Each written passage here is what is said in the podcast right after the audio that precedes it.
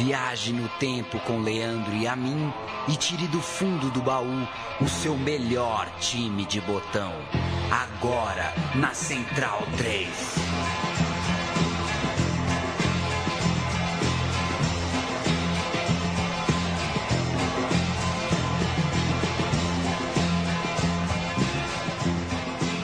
O programa Meu Time de Botão está no ar. Muito bem-vindo. Eu sou o Leandro Amin, ao meu lado está Paulo Júnior. Olá. E a gente grava esta bodega ainda ah, uh, sobre os ecos, mesmo morando em São Paulo, né, Paulo? Mesmo morando em São Paulo, ah. uh, a madrugada foi ruidosa aqui por causa dos gremistas, campeões, tricampeões da Libertadores neste ano corrente de 2000 2017, correto? Corretíssimo. Olá, Leandro e a mim. Olá para quem acompanha o meu time de botão. E o nosso homenageado de hoje tem, digamos, duas ligações com essa semana que a gente está vivendo.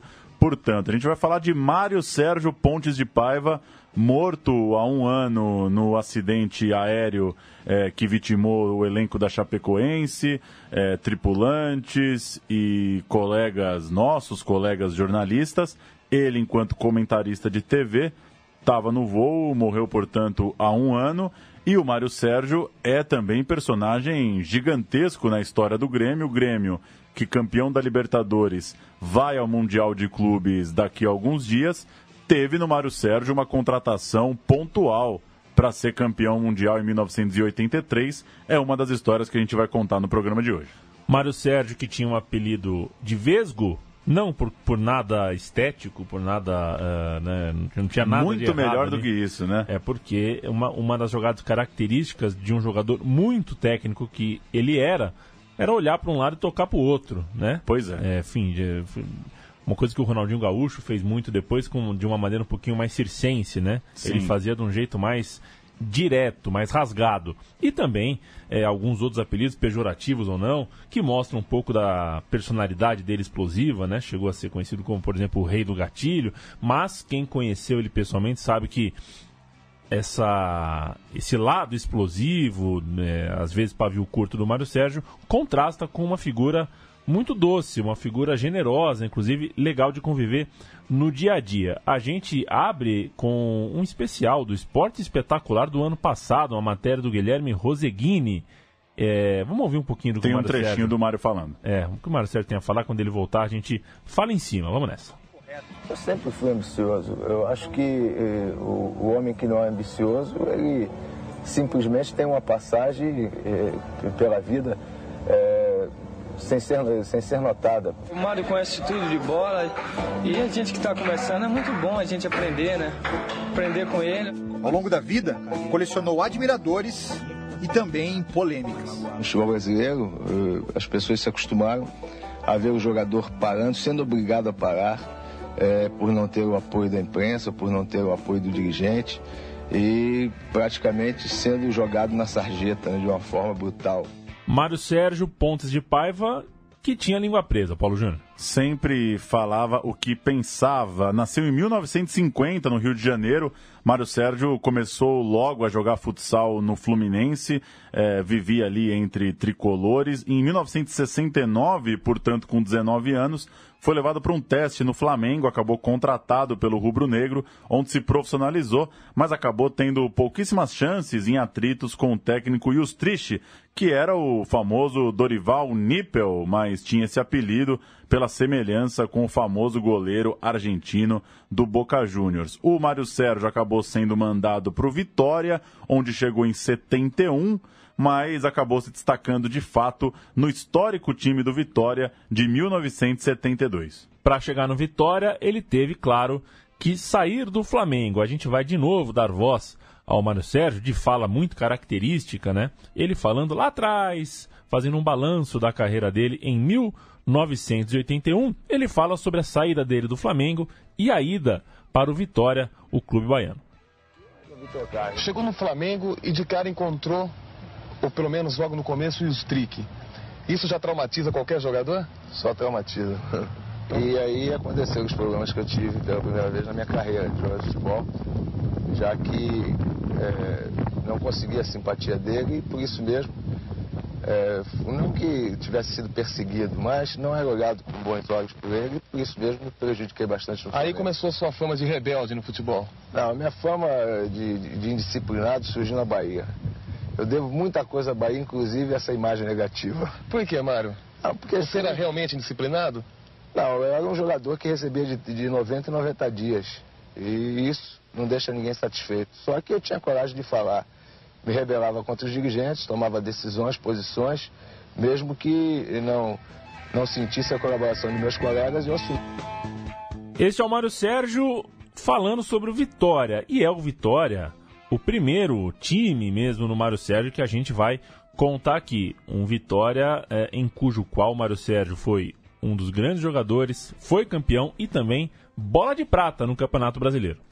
Primeiro turno do Campeonato Baiano de 72 é quando começa de fato este nosso meu time de botão especial. Mário Sérgio, Vitória e Bahia disputaram a liderança ponto a ponto, com Vitória de Mário vencendo o rival por 1 a 0 em 26 de março daquele ano. Mas empatados com 20 pontos ganhos ao fim de 12 jogos, a decisão foi para um jogo extra em 23 de abril.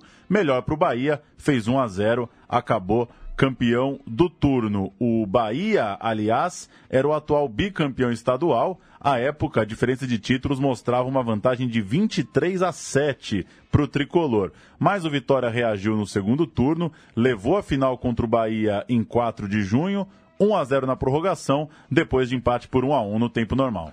No terceiro turno, nova decisão entre Bahia e Vitória. E deu Bahia nos pênaltis após um empate sem gols no tempo regulamentar. Chegavam então os dois rivais, Bahia e Vitória, para a grande final do Campeonato Estadual, que aconteceria só no mês de dezembro, com uma parada em razão da disputa do Campeonato Brasileiro. Um tal de Campeonato Brasileiro, né, que estava surgindo ali É. é, a partir de setembro, o Campeonato Brasileiro. O Vitória fez uma campanha ruim no Campeonato Nacional, sofrendo algumas goleadas vexatórias, ficando fora da segunda fase, mas a gente vai falar disso daqui a pouco. Voltemos à decisão do estadual, em que o Bahia tinha vantagem dos resultados iguais, do empate, e o Vitória precisava, portanto, vencer o jogo em 10 de dezembro, a primeira das duas decisões, ambas na Fonte Nova. Curiosamente, a torcida do Vitória não, não, não apareceu, né? Mal foi ao jogo. E os jornais do dia seguinte se espantaram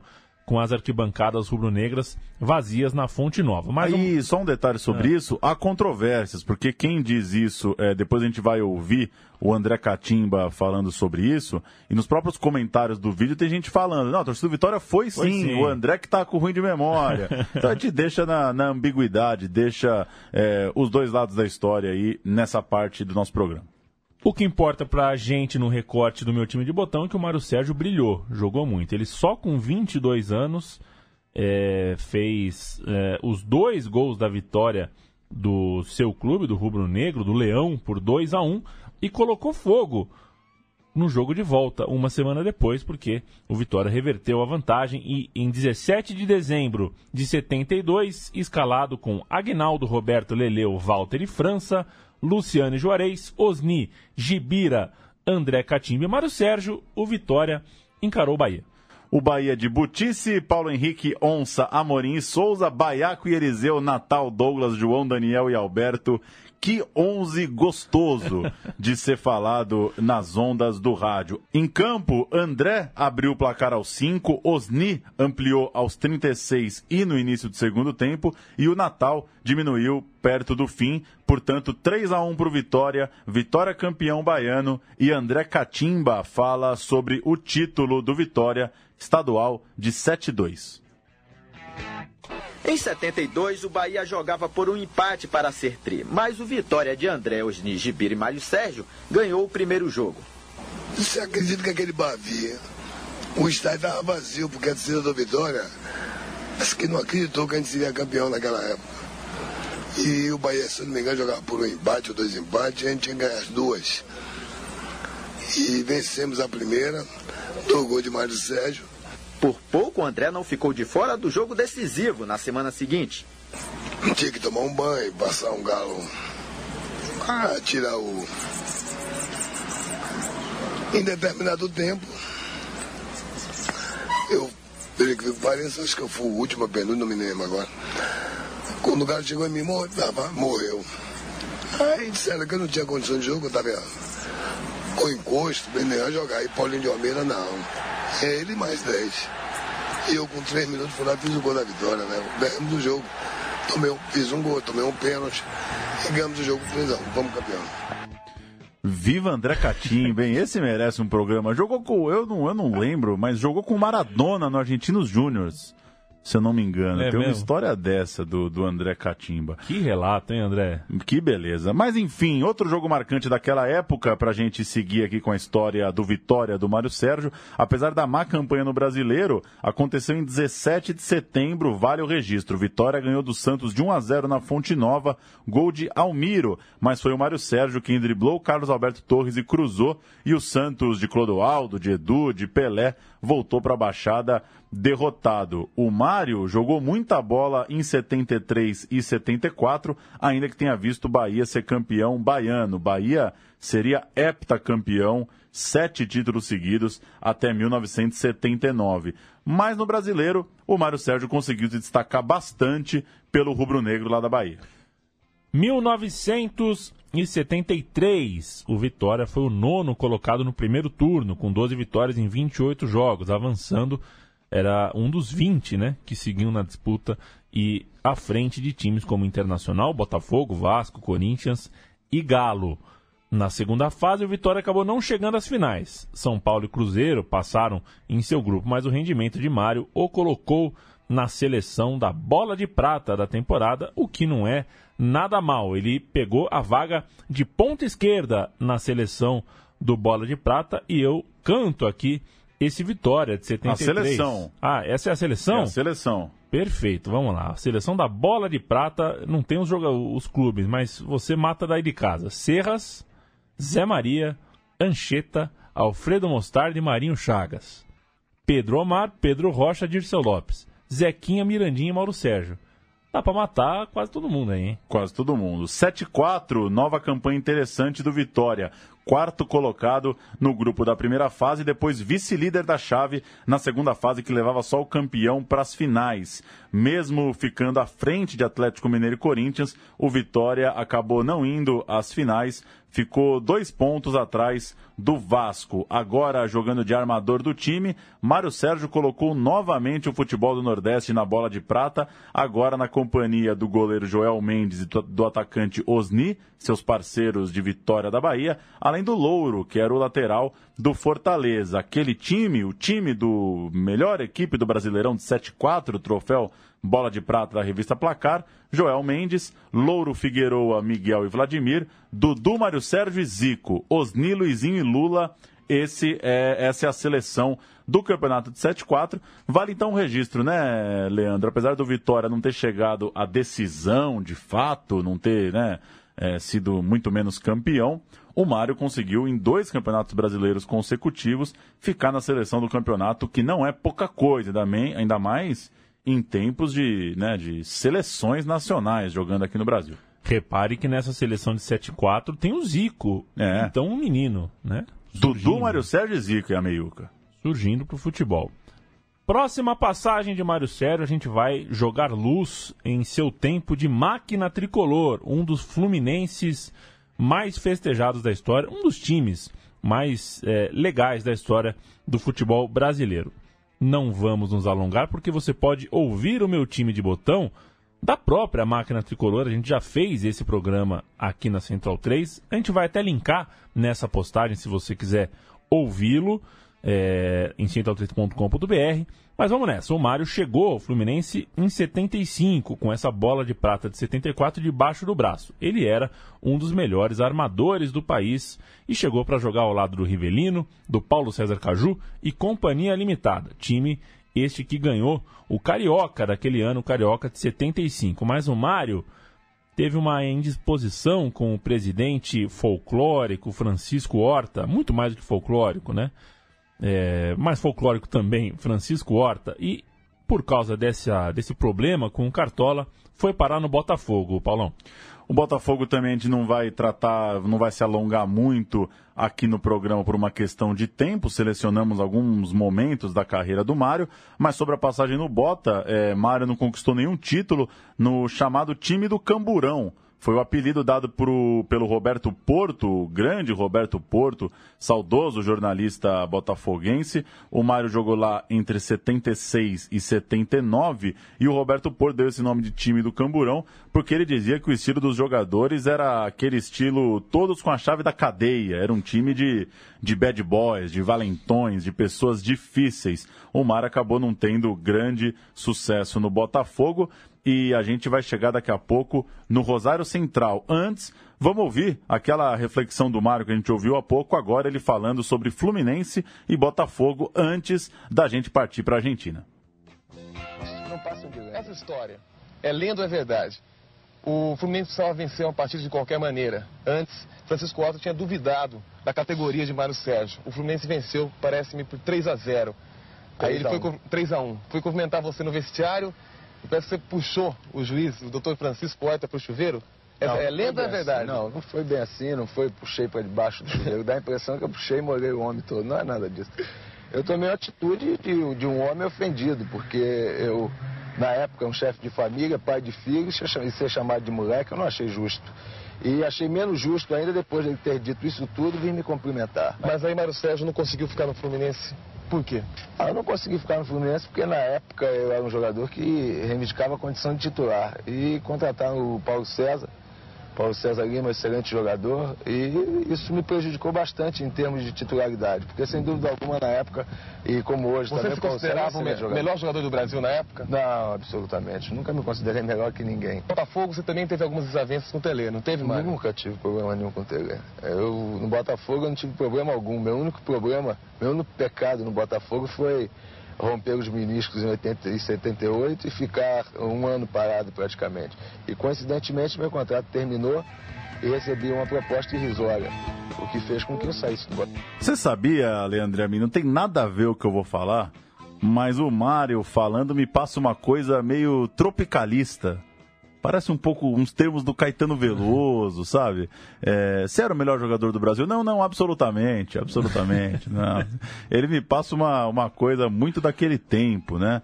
Era muito sincero em suas falas o Mário Sérgio. Vou pensar nisso, tá? Antes vamos para Argentina, interior da Argentina, Rosário. Pouca gente lembra, mas o Mário Sérgio passou por lá em 1979. Bem de leve, você é, vai explicar aí no texto. Exatamente. Ele, é, a gente, ele acabou de falar sobre menisco, né? Vocês viram na declaração dele sobre Botafogo, Fluminense, a volta aí ao Rio de Janeiro. Machucado, ele foi colocado à venda pelo Botafogo e acabou então contratado pelo Clube Rosarino, o Rosário Central com a esposa no Brasil, ele come... que, assim, começava a Ela começava, é, ela né? Tava, ela, tava, ela vida... iniciava a faculdade de engenharia. Exato, cuidando da vida dela. E aqui. foi uma questão, né? Ela não podia ir para a Argentina com ele. Ela falou: Meu, não vou. Então, esse foi o primeiro entrave lá. O primeiro de alguns entraves, segundo ele, para adaptação no país vizinho. Então, ele só jogou quatro partidas pelo Rosário Central, todas no mês de maio daquele ano e depois, em entrevista a placar, admitiu que a dificuldade é, de adaptação foi o maior entrave lá. Ele falou para o blog do Futebol Portenho, eu vou abrir aspas aqui para ele. É difícil, era difícil me relacionar, eu sofri uma barbaridade, a língua era uma barreira e argentino tem muita bronca de brasileiro, olha aí. É, esse é um, um grande clichê, né? Nos treinos era uma pancadaria brava, isso eu acredito. O Rosário Central é, tem essa característica. Como não sei bater, sempre levava pior. À noite chorava no meu quarto, sentindo muita saudade da minha mulher e da minha família. Então comecei a aprontar, de propósito, de caso pensado, para sair de lá, briguei com todo mundo, me recusava a jogar, dizia que ia passar dois dias no Rio e ficava 20. Eu estava desesperado e aprontei ainda mais quando soube que o Falcão estava fazendo força para me levar para o Internacional. Ele achava que eu era o ponta esquerda que faltava naquele timaço. Os argentinos suportaram tudo que eu fiz nos meus cinco meses em Rosário. Me pagaram tudo Eu é que fui desonesto com eles, mas desonesto mesmo. Muito franco, muito sincero e me lembrou. Péssimo profissional, né? Péssimo profissional. E me lembrou Edmundo na Fiorentina, que a gente já retratou aqui, arrumando briga de propósito para ir embora. Aquele time do Rosário Central tinha a liderança de Balsa, zagueiro artilheiro dos bons, hoje treinador, e era treinado por Angel Zoff, considerado maior técnico da história do Rosário Central. Então, deu certo a estratégia do Mário Sérgio. O Falcão chamou ele para o Inter e ele foi para o Internacional. O Inter, campeão brasileiro invicto, também vai valer um programa aqui no nosso meu time de botão, claro. Em breve, a gente não vai se debruçar exatamente sobre a campanha, mas lembraremos as escalações da grande final do brasileiro contra o Vasco. Afinal, é o grande título nacional da carreira do Mário Sérgio. O Inter, campeão invicto em 79, entender então o time em que o Mário se encaixou. Benítez, João Carlos, Mauro Pastor, Mauro Galvão e Cláudio Mineiro, Batista Falcão e Jair, Valdomiro, Bira e Mário Sérgio, técnico Enio Andrade, o único treinador que você não pode falar o nome sem falar o seu. Seu, seu Enio Andrade. O Vasco vencido pelo Inter alinhou com Leão, Orlando, Ivan, Gaúcho, Paulo César, Zé Mário, Paulo Roberto, Paulinho, Catinha, Roberto e Wilsinho, técnico Otto Glória. Jair abre o placar, Falcão amplia e o Sinho diminui no final. Internacional 2, Vasco 1, intercampeão brasileiro no Beira-Rio, depois de já ter vencido no Maracanã. E para ilustrar essa época do Internacional, é, a gente vai ouvir uma narração do Luiz Noriega, o gol do Inter, na, numa virada sobre o Palmeiras no Morumbi, 3 a 2 jogo do brasileiro de 7 9, jogo muito lembrado em várias entrevistas que você pode encontrar feitas com o Mário Sérgio. A gente tem um trechinho, o gol da virada, numa jogada que começa com o Mário na sua jogada característica, trazendo da esquerda para dentro. Vamos ouvir na voz do grande Luiz Noriega.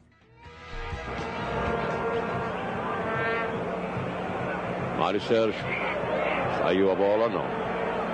Saiu o Mário Sérgio. Mas ele empurrou o Rosemiro. Também não é jeito de apoiar. Bateu aí. O Internacional empata Jair. A bola enganou Gilmar batendo no terreno. Arremate de Jair Internacional empatando a partida no Morumbi. Um a um agora.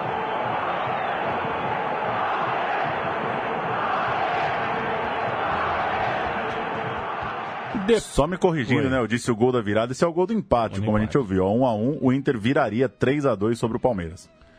Conquista com o Internacional e depois disso o Mário Sérgio ainda foi com o Inter até a final da Libertadores de 1980, final perdida contra o Nacional. Que final doida, hein? Nacional contra Internacional. Que coisa. Sendo que para a mídia brasileira, o Internacional era o time nacional e o Nacional era o time internacional. E sendo que chama o Inter de Inter, então o jogo era Inter e Nacional. É, impressionante.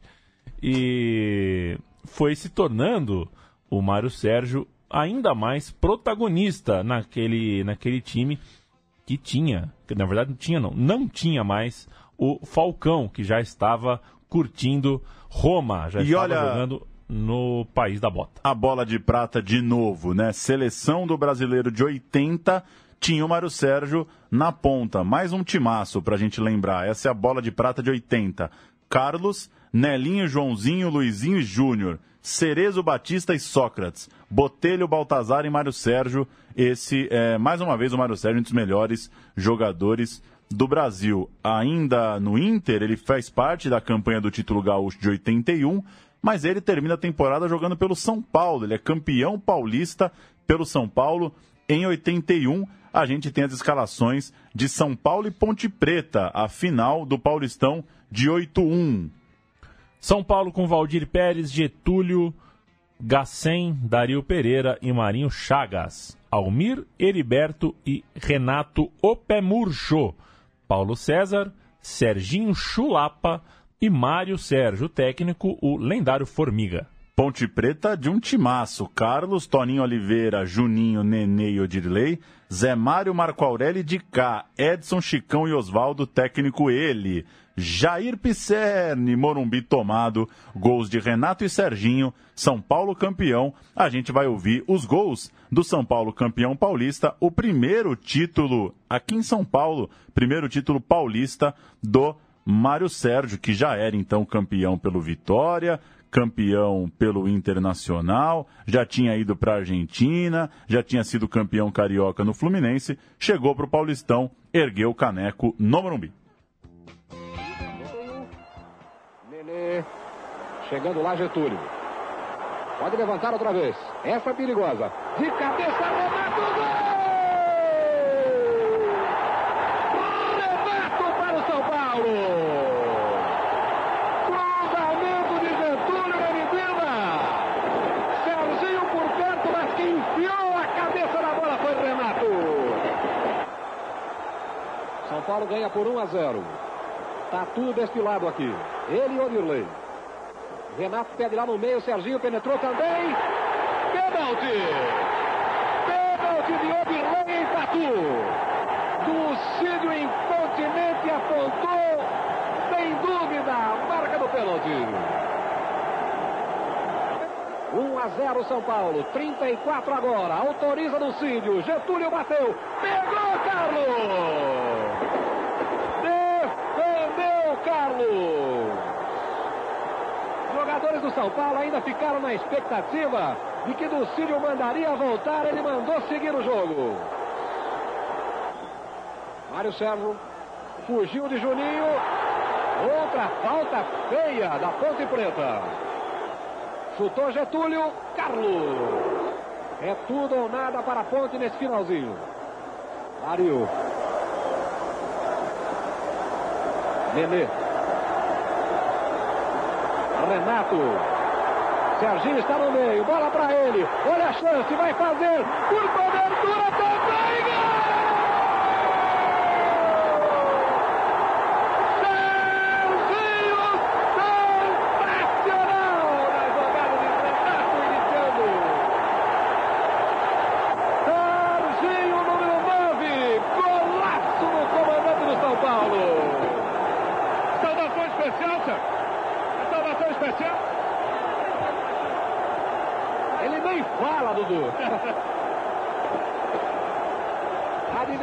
Quer dizer, o repórter achou que ah. o Serginho tinha que falar. É. Fez um, um, gol na final do Campeonato Paulista e tinha que dar entrevista no meio da comemoração. Repórter tem que ser cara de pau mesmo, tá certinho. No São Paulo, Mário Sérgio então chegou em agosto de 81, ficou até o final de 82. Duas histórias valem a nossa lembrança. Primeiro, em São José, ele discutiu com a torcida local e foi lá que deu os famosos tiros para o alto com sua 38 para assustar os presentes. Depois, em 4 de outubro de 81, teve uma atuação gigantesca contra o Palmeiras, marcou dois gols numa vitória por 6 a 2. Para muitos, a, grande atuação daquela época. Não é sempre que se enfia seis num clássico. Um dos gols foi gol vesgo, né? É. Um escanteio desviado no primeiro pau, ele estava no segundo pau, ele tocou, ele bateu na bola olhando para trás, olhando para o seu gol, né? Exatamente. Olhando para sua meta, deixou a bola bater no pé dele no contrapé do goleirão parmeirense. Já com 32 anos, 31 anos, né, ainda jogava muita bola, integrou ainda como jogador do Inter, né, a bola de prata de 81. Benítez, Perivaldo Moisés, Dario Pereira e Marinho Chagas, Zé Mário Eloy, Paulo Isidoro, Paulo César, Roberto e Mário Sérgio. Essa é a seleção Bola de Prata de 81.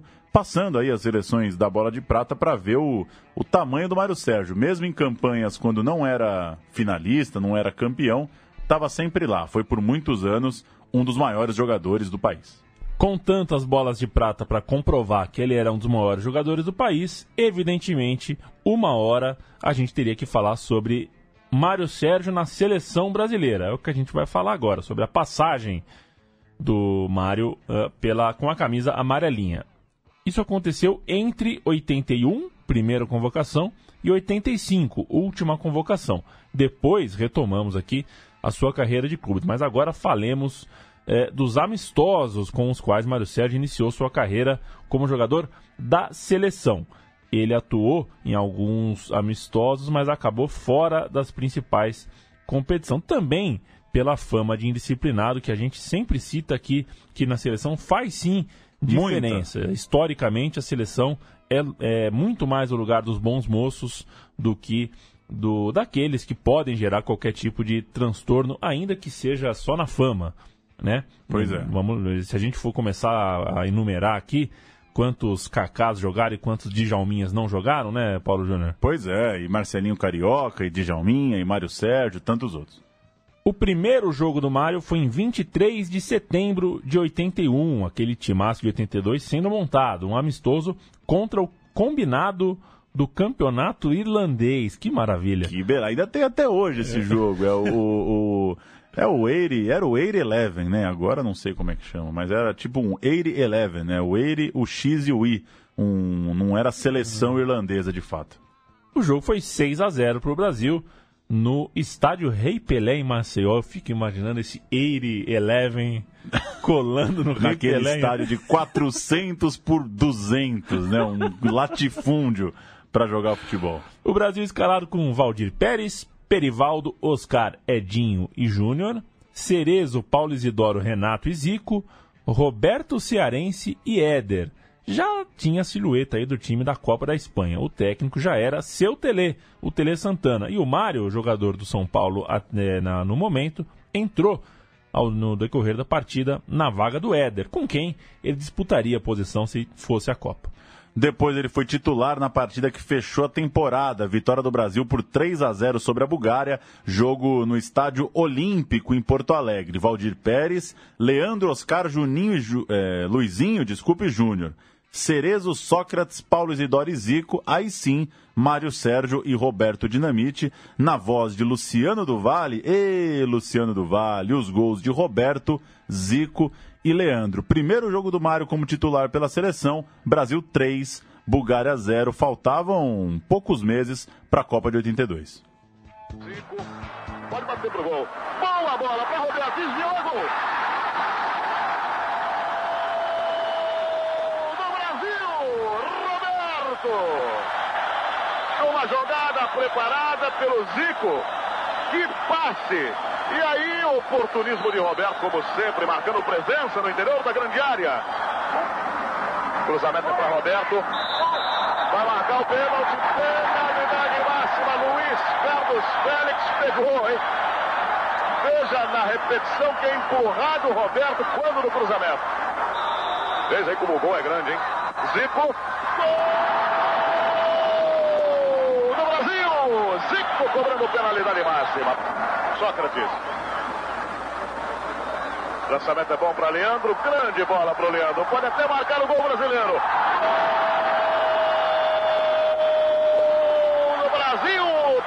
Terceiro aqui em Porto Alegre. Leandro no lançamento maravilhoso de Sócrates.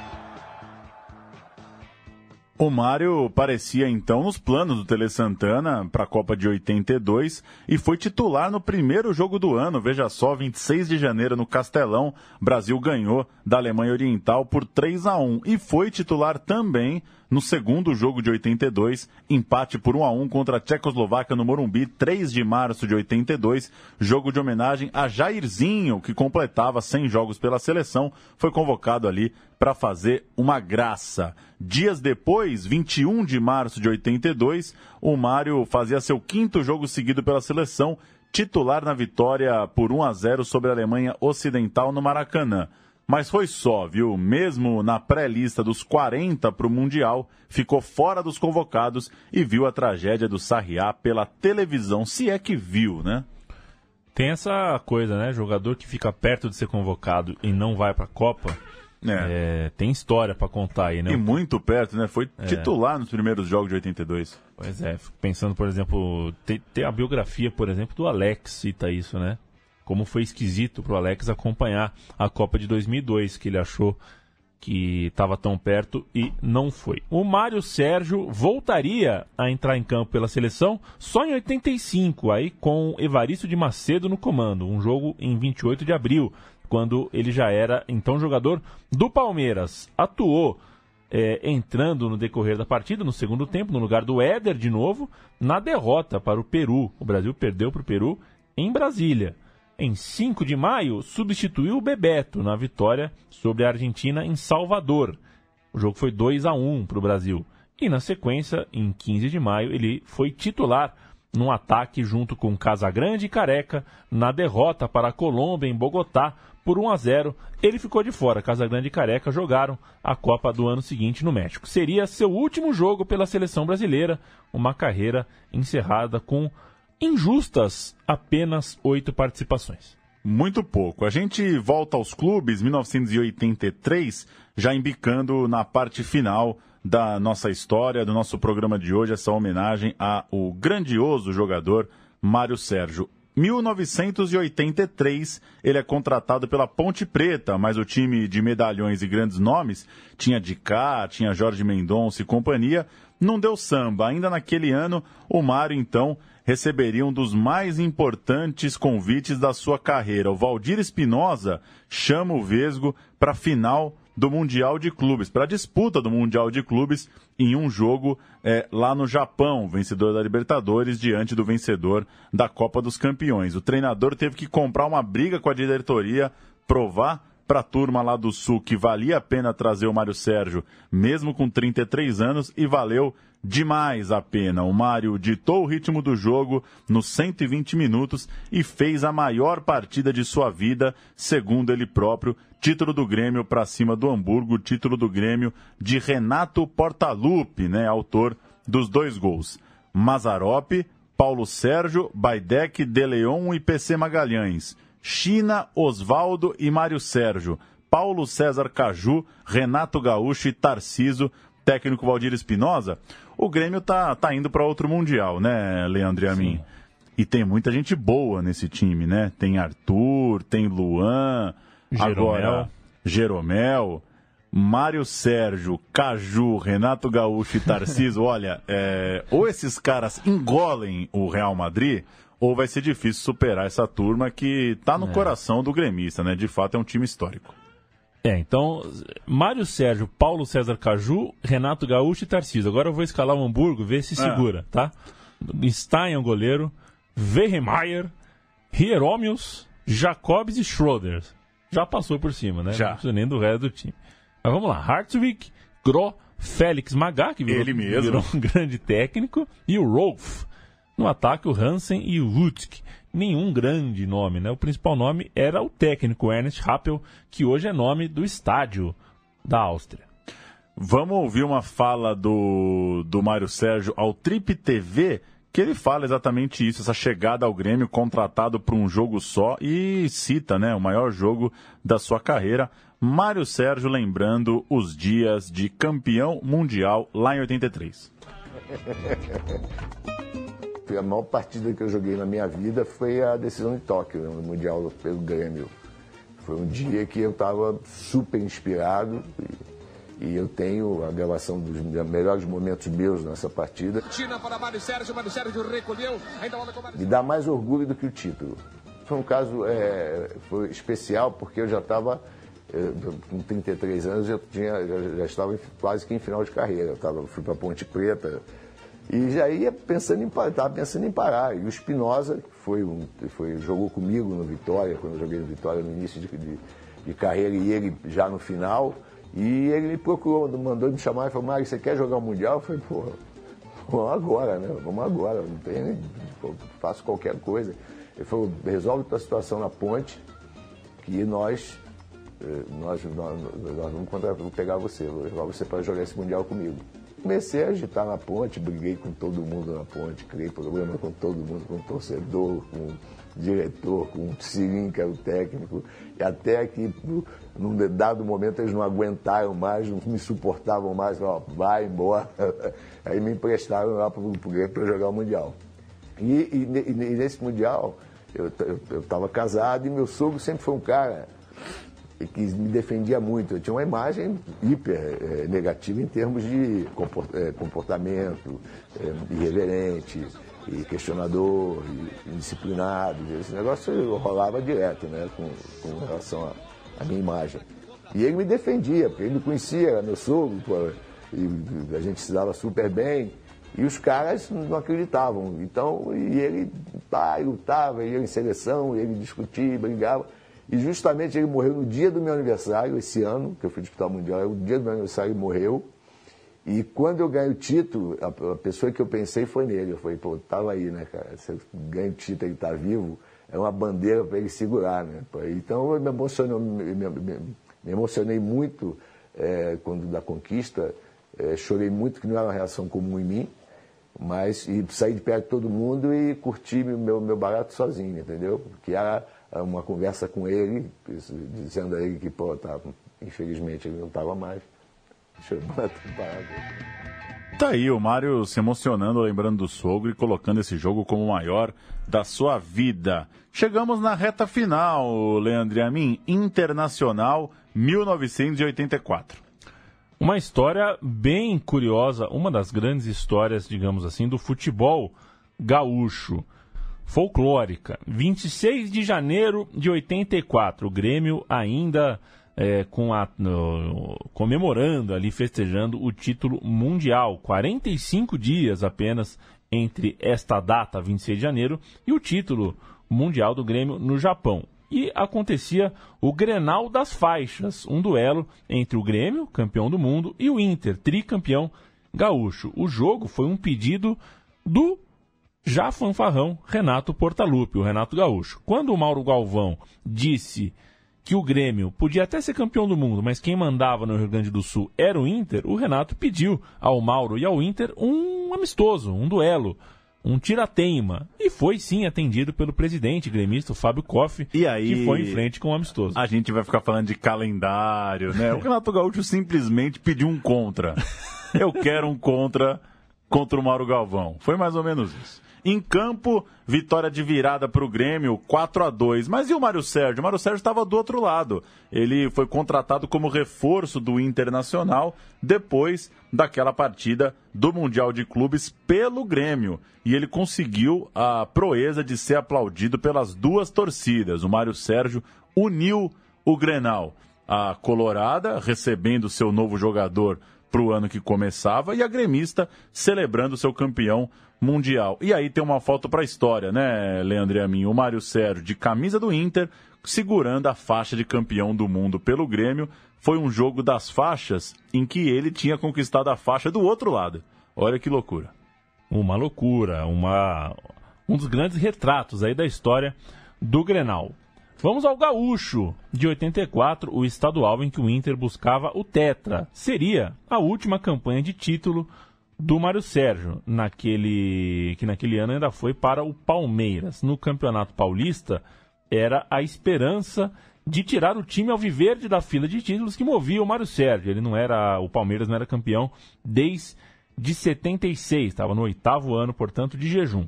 Conduzindo o time, acabou suspenso após ser pego no exame antidoping. Uma história para lá de controvérsia depois de um clássico contra o São Paulo Futebol Clube. O Palmeiras perdeu pontos, o Mário Sérgio foi suspenso por seis meses e o seu clube, o Palmeiras, fracassou no campeonato. Em 85, o Mário voltaria à seleção, como já dissemos, e no ano seguinte passou ainda pelo Botafogo de Ribeirão Preto e pelo Belizona, da Suíça. Em 1987, já para completar 37 anos, atuou pelo Bahia e parou com uma história curiosa. Na quinta rodada do Brasileirão, ele pegou a camisa 10, arrebentou com o jogo no primeiro tempo, desceu correndo para o vestiário e não voltou para o segundo.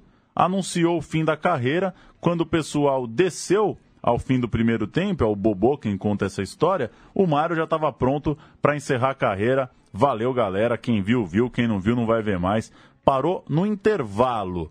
A gente vai ter o gol do Zé Carlos, esse 1 a 0 do Bahia sobre o Goiás, e escalar antes o último time, portanto, do Mário Sérgio enquanto jogador profissional. Time do Bahia, de 87, Rogério, Claudir Pereira, Zanata, Edinho, Lulinha, Zé Carlos, Bobô, Leandro, Serginho Carioca e Mário Sérgio. Técnico era Orlando Fantoni, foi o Sandro quem entrou na vaga do Mário Sérgio, que então não voltou para o segundo tempo. Vamos ouvir o gol do Zé Carlos, Bahia 1, Goiás 0, jogo final de Mário Sérgio, campanha e time finais na carreira do Mário Sérgio já em 87. Zé Carlos, a chance, bateu!